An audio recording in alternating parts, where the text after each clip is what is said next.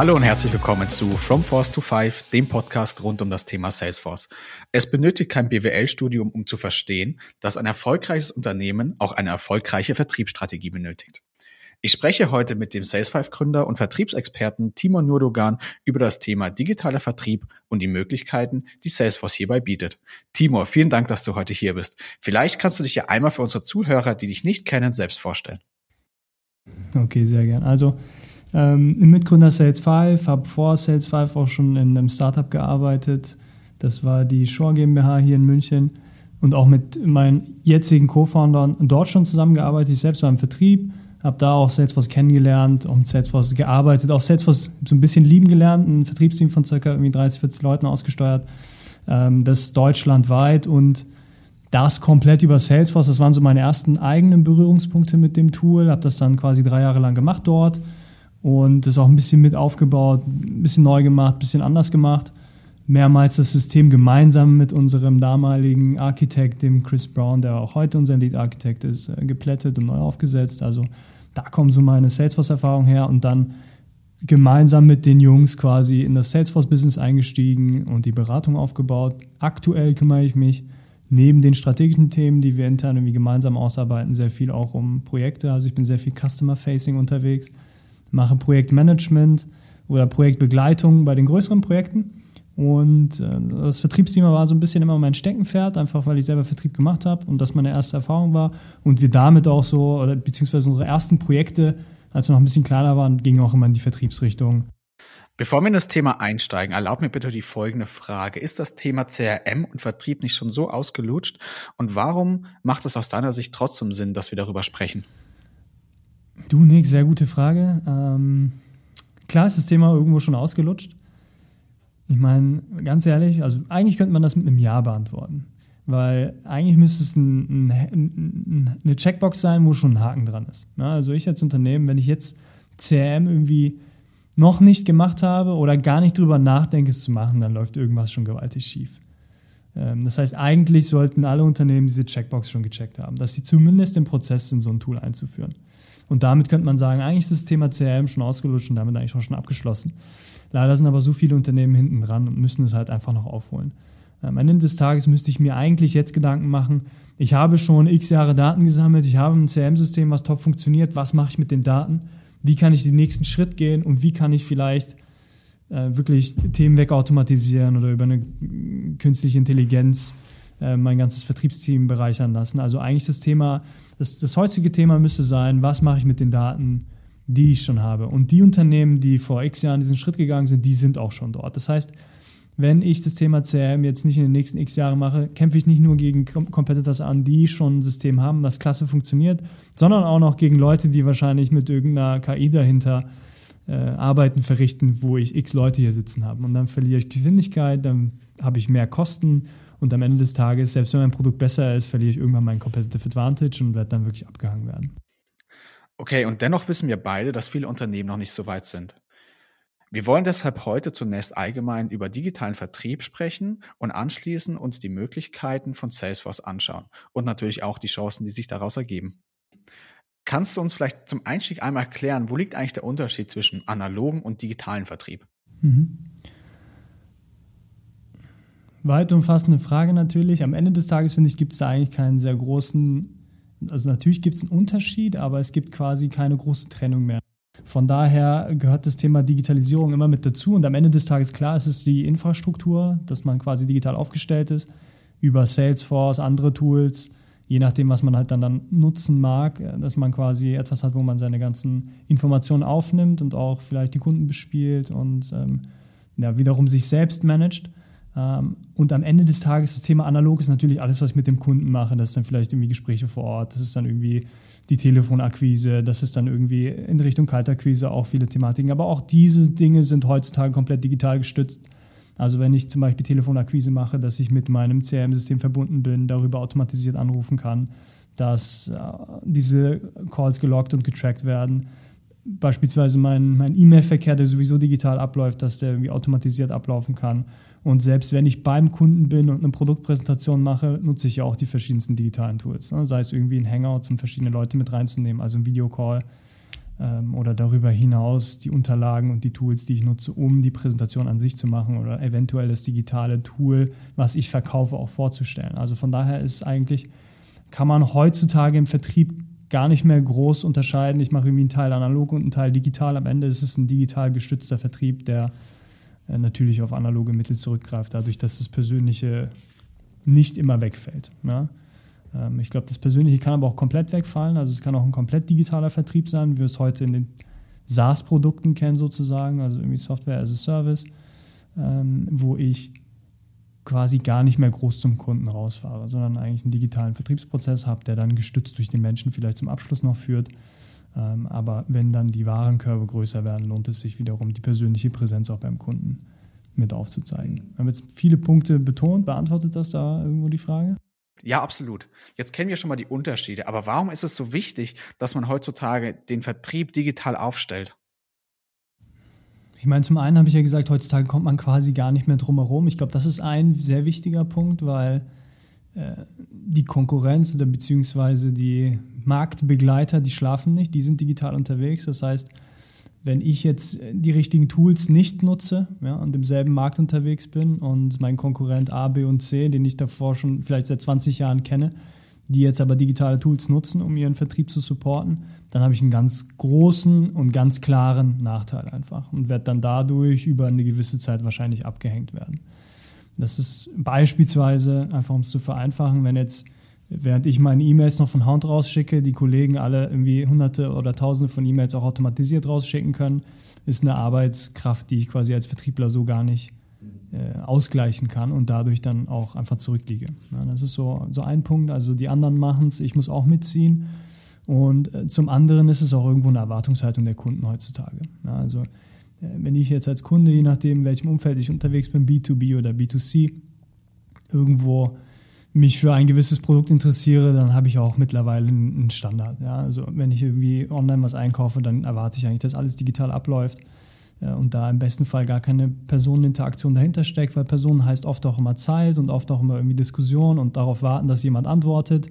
Und de facto will ich das als B2C-Kunde sowieso gar nicht mehr, sondern es soll schnell funktionieren und es soll einfach funktionieren. Und im Problemfall spreche ich vielleicht mit jemandem, eventuell dann auch ein Bot ne, was auch möglich ist. Äh, aber das geht jetzt wieder sehr stark dann in Richtung Service mit rein, wobei das Thema ja auch zusammenhängt mit dem, mit dem Thema Vertrieb. Und ähm, ja, im Beispiel B2B ist es ja auch jetzt nicht anders. Also wenn ich da ein Produkt anfrage und mir irgendwelche gewissen Lizenzen, Maschinen, je nachdem, verkauft bekommen möchte, dann erwarte ich ja auch, dass eine gewisse Professionalität an den Tag gelegt wird, die sich auch in digitalen Tools widerspiegelt. Ne? Wenn da der, irgendwie der Vertriebler von vor 20 Jahren äh, sozusagen mit seinem Vorwerkstaubsauger bei mir reinkommt, dann ist es nicht die Erwartungshaltung, die ich als Kunde habe. Also zum einen natürlich das Thema Konkurrenz, dann zum anderen das Thema der Kunde und zum, zum Ende hin natürlich auch die Erwartungshaltung der Vertriebsmitarbeiter. Ja, also ich kenne es auch sehr stark von den Kollegen, mit denen ich bei dem Unternehmen davor zusammengearbeitet habe. Wir waren extrem digitalisiert in Salesforce, also alles lief in Salesforce ab und auch in anderen digitalen Tools. Dadurch waren die Leute im Vertrieb sehr stark unterstützt und viel von dieser administrativen Arbeit, die Vertriebler einfach als langweilig empfinden, weil es wahrscheinlich auch langweilig ist und man es heutzutage ganz geschickt über diese Tools quasi wegautomatisieren kann, ähm, waren sie sehr stark daran gewöhnt, das so zu tun. Und jetzt, nachdem jetzt vielleicht in andere Unternehmen gewechselt wurde, habe ich mit vielen auch mal, mit denen man auch persönlich Kontakt hält, gesprochen und die sagen, hey, ich bin jetzt in einem anderen Unternehmen drin da muss ich mir irgendwie in Excel alles eintragen oder meine eigenen Listen pflegen und die behindern mich eigentlich dabei, Vertrieb zu machen, anstatt dass sie mich enablen, Vertrieb zu machen. Also es sind ähm, die verschiedensten Anforderungen na, ne, vom Kunden, vom Mitarbeiter selbst, sowie auch irgendwie vom Markt, wenn man in Richtung Konkurrenz schaut, die mich dazu zwingen, digital handeln zu müssen. Und was würdest du sagen? Wie weit sind die Unternehmen in Deutschland? Und vor allem, gibt es einen Unterschied abhängig von der Unternehmensgröße? Ich habe jetzt tatsächlich schon sehr, sehr viele Unternehmen gesehen. Also ähm, und da auch die verschiedensten Vertriebsunits und da auch die verschiedensten Settings, also sei es B2B, B2C, produktgestützt, digitale Produkte, Maschinen, Oldschool-Business, New School-Business, also überall schon mit quasi reingeschaut und auch mit digitalisiert oder auch mit beraten auf jeden Fall. Und da gibt es natürlich die verschiedensten Stände, so von denen, ich würde mal sagen, Newcomern oder klassisches Startup-Business ist oft sehr gut digitalisiert, dadurch, dass sie es einfach haben, auf einer grünen Wiese zu starten und ähm, am Ende des Tages auch direkt Tools einsetzen zu können. Und je größer das Unternehmen wird, bis zu einer gewissen Größe, würde ich das mal jetzt abgrenzen, aber also der klassische Mittelstand, der hängt schon einen ganzen Schritt weiter zurück. Wobei das jetzt nicht komplett negativ zu sehen ist. Es ist halt oft so, dass der Mittelstand irgendwann mal einen Sprung in den Digitalisierungsstand gemacht hat und dort dann hängen geblieben ist. Ne? Also quasi, ich habe mir meine ersten digitalen Tools geholt, auch schon teilweise vor 10, 15 Jahren ähm, und nutze die seitdem, habe dann aber nicht mehr aktualisiert. Und das ist so der Stand, den ich im Mittelstand eigentlich am meisten antreffe. Das heißt, irgendwas wird schon genutzt, aber irgendwelche Tools, die heutzutage eigentlich keiner mehr so richtig kennt, weil die outdated sind. Ähm, und darüber hinaus, die ganz großen Konzerne, die haben das, die greifen das Thema wiederum schon früher auf. Aber denen ist einfach bewusst, dass Digitalisierung, da muss ich mitmachen. Ich, verli ich verliere meine Competitiveness. Ich bin irgendwie ein börsengestütztes Unternehmen, wo ich halt wirklich auch ähm, rasiermesserscharf sozusagen unterwegs sein muss in meinen Vertriebsprozessen. Und die sind wiederum in der Digitalisierung, bei denen dauert das Thema einfach nur länger, weil sie so gigantisch sind und so viele Prozesse dahinter stecken. Also da stand irgendwie junge Unternehmen, die gut digitalisiert sind, sehr, sehr viel im Mittelstand, was quasi noch relativ weit zurückliegt, so ein bisschen outdated ist bis zu Konzernen, die sich schon aktiv mit dem Thema beschäftigen. Und grundsätzlich, glaube ich, ist einfach mal das Verständnis angekommen, dass Digitalisierung und gerade Vertriebsdigitalisierung heutzutage ein Muss ist. Vielleicht nochmal zurück zum Thema Mittelstand bzw. KMUs und Startups. Können KMUs von Startups lernen? Hm, ich würde es so ein bisschen rephrasen. Ich würde ich finde, wenn man so die Unternehmen anschaut, die jetzt quasi im Thema Digitalisierung hinten dran sind, ja, also es sind meistens irgendwo die Mittelständler ich finde, die können sehr stark lernen von Konzernen und von Startup, weil die Startups, die ihre Prozesse lean direkt in, in einem System aufbauen, sind denen meistens einen Schritt voraus. Das heißt, man kann oft auch Best Practices aus sehr kleinen Unternehmen in mittelständige Unternehmen übertragen, die es vielleicht seit 20, 30 Jahren schon gibt, aber die diese Denke gar nicht haben, dass die Prozesse neu denken können. Ähm, deswegen kann man da immer sehr gut Wissen übertragen. Das ist ein Punkt, den, den wir auch so in den Projekten nutzen. Ja, dass wir sagen, beispielsweise gesehen bei folgendem Startup, die machen das wie folgt. Und so könnte man eure Vertriebs- oder Prozesskette auch verkürzen. Ja, das ist mal so als Beispiel. Und genauso können sagen wir, die Mittelständler auch von den Konzernen sich was abschauen, in, in der Willenskraft und auch den Möglichkeiten der Digitalisierung. Weil oft sitze ich da als Mittelständler und denke mir, oh, jetzt meine 40 Vertriebler oder weiß ich nicht, 100 Vertriebler digitalisieren. Da stoße ich eh irgendwie auf Widerstand, wie soll ich denn so ein Projekt jemals stemmen? Und wenn das dann verglichen wird mit einem Konzern, der da vielleicht ein paar tausend Vertriebler digitalisiert und das auch durchdrücken kann, dann gibt es quasi keine Ausrede dafür. Also äh, verschiedenste Learnings, die man da, glaube ich, mitnehmen kann. Sei es entweder einfach sehr smart gedachte neue Prozesse oder sei es irgendwie eine große Corporate Willingness, Themen wirklich besser zu machen und anders zu machen. Wenn man in die verschiedenen Digitalisierungsprojekte reinschaut, woran scheitert es bei den meisten Mittelständlern? Beziehungsweise, woran hat, liegt es, dass der Mittelstand noch nicht so weit ist? Ich glaube, ein Punkt ist, ich bin, also wenn ich jetzt aus der Mittelstandsperspektive denke, und das heißt, auch nicht, das heißt jetzt auch nicht, dass im Mittelstand immer alles schlecht ist, nur weil wir die als Beispiel hernehmen. Es gibt auch super viele Unternehmen, die gut aufgestellt sind. Aber der Großteil von denen, die wir sehen, die sind auch ein bisschen hinten dran. Und das hört man ja heutzutage im, im Fernsehen und in der Politik auch immer, dass in Deutschland quasi in der Digitalisierung abgehangen ist. Soweit sind wir gar nicht abgehangen, wir sind auf einem guten Weg. Das wollte ich nochmal betonen. Dass sie noch nicht so weit sind wie jetzt eben, ich glaube, da ist mal ein Punkt. Bisher lief alles top. Warum soll ich mir quasi Gedanken darum machen? Ähm, wir quasi in Deutschland, die auch sehr produktgestützte Unternehmen fahren, ist sehr stark in der Manufacturing-Branche beispielsweise, ähm, denken oft aus der Produktsicht. Also es wird jetzt nicht wie es in Amerika üblich ist, aus der Kundensicht gedacht und geguckt, wo kann ich den nächsten Deal machen, sondern es wird oft aus der Produktsicht gedacht, wie kann ich die nächste Version meines Produktes verbessern, wie kann ich mehr RD reinstecken und Cutting-Edge Technology quasi aufbauen im Sinne von den Maschinen, die ich verkaufe. Das heißt, der Gedanke ist manchmal einfach gar nicht da. Oder bisher hat alles gut funktioniert, weil viele auf mich zukamen, weil viel Inbound geschehen ist, die Marktnachfrage war da. Und ich war quasi in einer Position, wo es so komfortabel war, dass ich mir keine Gedanken darüber machen muss, wie strukturiere ich meinen Vertrieb so effizient, dass ich quasi mehr Umsatz machen kann. Das ist oft, oft ein Punkt. Ein anderer Punkt ist natürlich irgendwie mal Belegschaft und die Leute, die dort sind. Ich glaube, ein gewisses Umdenken findet auch statt, so in diesem Generationenwechsel von Firmeninhabern, von irgendwie neuen CEOs, die quasi mit einem anderen Background und auch mit einer anderen Digitalisierungsstrategie diese Firmen übernehmen. Ja, also dass dann erst die Awareness geschaffen wird, hey, diese digitalen Produkte sind heutzutage ein Muss. Ähm, und zum anderen ja, einfach die Willingness auch durch die, durch die Geschäftsführung. Ja, wenn das bei der Geschäftsführung kein Thema ist, dann wird es oft auch in der Belegschaft kein großes Thema sein. Dann lass uns doch jetzt einmal Salesforce an Bord holen. Was bietet Salesforce im Bereich Digitalisierung für den Vertrieb? Salesforce bietet einiges. Ich meine, die heißen ja nicht umsonst Salesforce. Ne? Ähm, die kommen klassischerweise aus dem Vertrieb. Mittlerweile bieten die natürlich sehr, sehr viel mehr als nur den Vertrieb. Salesforce versteht sich als Plattformlösung für ein Unternehmen, das eigentlich alle Unternehmensprozesse digitalisieren will. Ähm, mit einem Fokus aber auf die Prozesse, die Customer-Facing sind. Also alles, was irgendwie in Richtung Kunde geht, kann und will Salesforce digitalisieren. Und da bieten sie sehr viel. Und wenn wir uns auf Vertrieb fokussieren, bieten die eigentlich alles, was ich brauche. Also als Vertrieblösung, Vertriebslösung ist Salesforce ähm, eine Lösung, die ich quasi jedem wärmstens empfehlen kann. Natürlich gibt es auch darüber hinaus andere spezialisierte Tools. Aber Salesforce kommt aus der Vertriebswelt, hat selbst eine der wahrscheinlich bestorganisiertesten Vertriebsorganisationen auf diesem Planeten, die komplett über Salesforce läuft und dadurch auch eine extrem starke Vertrieb, Vertriebsdenke hat. Also die bringen einfach die richtigen Features mit, die ich brauche, um mein Vertriebsteam zu steuern. Sei es irgendwie regionale Zuweisung von Leads, sei es irgendwie digitale Umwandlung von äh, Kontakten in Leads und dann die Zuteilung an meine Leute, sei es Opportunity Management, sei es Forecasting, sei es irgendwie Integration mit den E-Mail- und Telefontools dieser Welt äh, und da auch mit den verschiedensten Darüber hinaus irgendwie Automatisieren von Follow-ups, Nachrichten, Aufgaben. Also alles, was ich als Vertriebler eigentlich brauche, wird in Salesforce auch angeboten. Für wen eignet sich Salesforce? Wenn wir von Vertrieb sprechen, ist es ja die Sales Cloud. Grundsätzlich für alle Unternehmen, die irgendwie Vertrieb machen und äh, auch für die Unternehmen, die nicht aktiv Vertrieb machen. Also äh, ans Herzen legen kann man es, glaube ich, jedem. Daten sollte man immer erfassen. Kunden hat irgendwie jeder. Äh, von daher kann man sowieso immer Salesforce nutzen, um Kundendaten zu erfassen, selbst wenn man nicht ein Vertriebsteam hat, was dahinter sitzt und diese Kunden dann auch noch aktiv nachgeht und versucht, was zu verkaufen.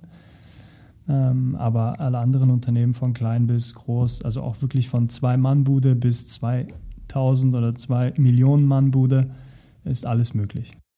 Was ist denn der große Impact für diese Unternehmen, die dann die Sales Cloud einführen? Wenn man es gut macht, einen positiven Impact. Ne? Wenn man es nicht so gut macht, dann äh, ist es sehr, richtig, ist sehr ein gescheitertes Projekt. Ähm, aber am Ende des Tages, äh, wenn ich, es kommt natürlich immer darauf an, wo ich beginne. Ja? Also wenn ich jetzt Status, mein Status quo ist, dass ich eine nicht digitalisierte Vertriebsmannschaft habe, die ineffizient arbeitet, wo ich Datensilos habe, nicht einsehen kann, wer arbeitet woran, null Transparenz auf irgendwie Performance und Leistung, dann ist es halt nur positiv. Ne? Dann bringe ich halt so viel Wert mit rein, das kann man eigentlich gefühlt gar nicht in Zahlen mit bemessen. Ähm, und wenn ich aber schon irgendwo auch digitalisiert bin, dann kommt es natürlich immer auf die individuellen Herausforderungen des Unternehmens an. Ja, beispielsweise, ich nutze schon eine vergleichbare Lösung. Da macht es vielleicht Sinn, Salesforce reinzubringen, weil ich eine Prozesskette abbilden will, die länger ist auch als Vertrieb. Ja, wo ich auch Service mit einplanen möchte, wo ich vielleicht auch Marketing mit abdecken möchte.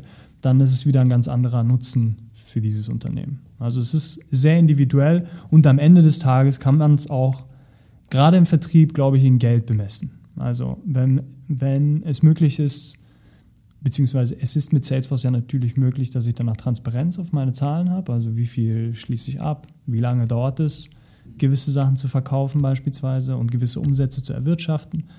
Ähm, dann kann ich auch im Geld Geldwert bemessen, spätestens nachdem ich Salesforce eingeführt habe, was für ein Upside ich habe. Ne, dadurch, dass vielleicht die Leute mehr Umsatz machen können, dass sie schneller arbeiten, dass ihnen Arbeit abgenommen wird, äh, dass vielleicht Kunden automatisiert bespielt werden, die sonst nicht bespielt worden wären und äh, darüber neue Verkaufschancen entstehen. Wenn wir uns einmal die Kundensicht von diesen Unternehmen anschauen, ähm, was verändert sich eigentlich durch die Einführung der Sales Cloud bei Ihnen? Also wie merkt der Endverbraucher das am langen Ende? Vorteil für den Kunden ist unterschiedlich, kommt ganz drauf an, natürlich wieder in was für einem, ja, in was für einem Business ich mich bewege, ob es B2C, B2B ist. Aber am Ende des Tages würde ich so zusammenfassen, dass äh, der Kunde irgendwo wahrscheinlich in einem regelmäßigeren Abstand Informationen enthält, erhält und eventuell auch nicht mehr so oft vergessen wird. Also es kommt ja sehr oft vor, ich bin jetzt irgendwie der Beispiel ist Maschinenvertriebler, der irgendwie 100 von Kunden anspricht und überall Angebote rausschickt, diese aber nirgendwo festhält und deswegen regelmäßig vergisst nachzuhaken. Ähm, und jetzt aus Kundensicht ist es natürlich so, dass ich vielleicht ein Angebot erhalten habe und dann kein Feedback, Feedback mehr darauf bekomme. Und wenn ich jetzt eine Salesforce-Lösung drin habe und das transparent nachvollziehen kann, kann ich den Kunden natürlich viel besser irgendwie bedienen im Sinne von, wie ich ihn mit Informationen versorge und wie ich an dem Kunden auch dran bin.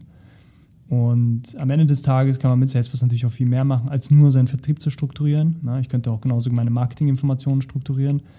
Äh, dann erhält der Kunde beispielsweise regelmäßig Newsletter oder auch irgendwie Informationen zu Produkten, die ihn interessiert haben, die er angeklickt hat, Informationen zu Webinaren. Also einfach eine, man kann halt eine holistische Customer Journey komplett mit Salesforce abbilden. Ja, und gerade auch in Richtung Service, wenn wir jetzt mal so ein bisschen vom Vertriebsgedanken weggehen, ist da sehr viel möglich von irgendwie Self-Service-Möglichkeiten, einem Portal, wo der Kunde vielleicht einsehen kann, wo seine Bestellung ist oder wo denn das kaputte Gerät ist, in welcher, ne, wie lange es dauert, bis er dort Feedback bekommt oder bis etwas fertig repariert ist, ähm, ist da sehr, sehr viel möglich. Also irgendwo Transparenz für den Kunden, irgendwo schnelleres Feedback für den Kunden, mehr Informationen für den Kunden, also alles, was zur Customer Journey eigentlich beiträgt. Gut, dann kommen wir zur letzten Frage für den Vertrieb. Ist es deiner Meinung nach wichtig, dass man immer ein CRM einführt, um den Vertrieb zu digitalisieren oder gibt es auch andere Wege? Also ein CRM-System sei mal dahingestellt, so als Begriff. Aber um den Vertrieb zu digitalisieren, brauche ich am Ende des Tages ein Tool. Und dieses Tool kann ein CRM-System sein, dieses Tool kann meinetwegen auch Excel sein, was nicht so richtig digital ist, aber immerhin schon mal der erste Schritt in die richtige Richtung und meistens auch der erste Schritt in diese Richtung. Also ich glaube, äh, der größte Competitor aller, aller CRM-Tools ist wahrscheinlich Excel aktuell. Und ähm, deswegen bedarf es auf jeden Fall einer, einer digitalen Plattform, das festzuhalten, klar, damit ich das irgendwo tracken und auch ablegen kann. Timo, das war's aus dem Thema Vertrieb. Ich möchte mich schon mal bei dir bedanken, dass du heute hier warst und dir die Zeit genommen hast. Ich verabschiede mich mit meiner allerletzten Frage und zwar, welchen Tipp gibst du dir selber für die nächsten fünf Jahre als Vertriebsleiter? Das ist natürlich ein, schwer, ein schwerer. Ne? Äh, ich als Berater äh, und Vertriebsleiter würde mir selbst den Tipp geben, dass ich eigentlich schon den nächsten Schritt gehen muss. Das heißt, nicht nur das System einführen und dafür sorgen, dass mein Vertriebscrew trackbar und digital unterwegs ist, sondern auch mit den Daten was machen. Also eigentlich sind wir schon da angekommen, dass die Unternehmen, die, die ein System haben, ähm, den zweiten Schritt gehen, irgendwo eine künstliche Intelligenz einführen und diese künstliche Intelligenz den Vertrieblern hilft, bei den nächsten äh, Verkaufsgesprächen, bei den nächsten Opportunities quasi die richtigen Empfehlungen mit auf den Weg zu geben. Ja, dass die KI mir sagen kann, basierend auf den Kriterien, ausgemessen über x Jahre von so und so viel Vertriebsmitarbeitern und so und so viel Vertriebsdaten, ähm, kannst du, wenn du jetzt dem Kunden folgende Informationen schickst, folgende Meetings machst, den diese Opportunity zu einer Wahrscheinlichkeit von 80 Prozent abschließen. Das ist eigentlich der Schritt, den die Unternehmen gehen sollten. Das ist ein Schritt, den ich mir selbst, ein Tipp, den ich mir selbst quasi mitgeben würde, diesen zu tun. Aber wenn ich in die, sagen wir mal, in die Unternehmensrunde schaue, dann müssen viele Unternehmen erstmal den ersten Schritt gehen und überhaupt digitalisieren. Vielen Dank nochmal. Auch an unsere Zuhörer ein großes Dankeschön, dass ihr heute dabei wart. Ich hoffe, ihr hattet Spaß bei der Folge. Ihr könnt uns weiterhin gerne Feedback an podcast.sales5.com schicken, genauso wie Themenvorschläge. Ansonsten wird es hier in acht Wochen circa weitergehen. Ich freue mich schon auf die nächste Folge mit euch.